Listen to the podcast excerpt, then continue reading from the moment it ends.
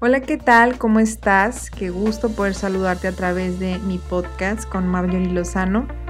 El día de hoy estoy muy contenta porque voy a compartir contigo un tema que me encanta, que lo titulé Tomar la decisión de actuar. Porque eh, reflexionando en cuanto no ponemos acción aquellas cosas que anhelamos, aquellos proyectos, sueños, anhelos que Dios ha depositado en nuestro corazón para poder realizarlos.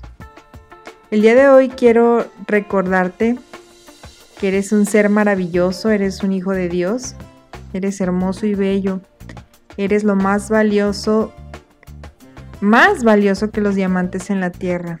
Tú y yo fuimos diseñados con perfección para ser quienes somos. Y aún así, nuestro objetivo siempre debe ser superarnos y rebasar las barreras a través de nuestros grandes sueños. Claro que, como la vida no siempre es dulce, se requiere de algunos ajustes a lo largo del camino que siempre valdrán la pena. Estoy aquí para decirte que, sin importar tus circunstancias, mientras respires, tienes algo que contribuir.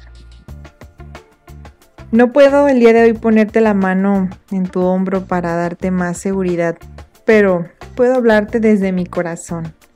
No importa lo abatido que te sientas en la vida, siempre hay esperanza.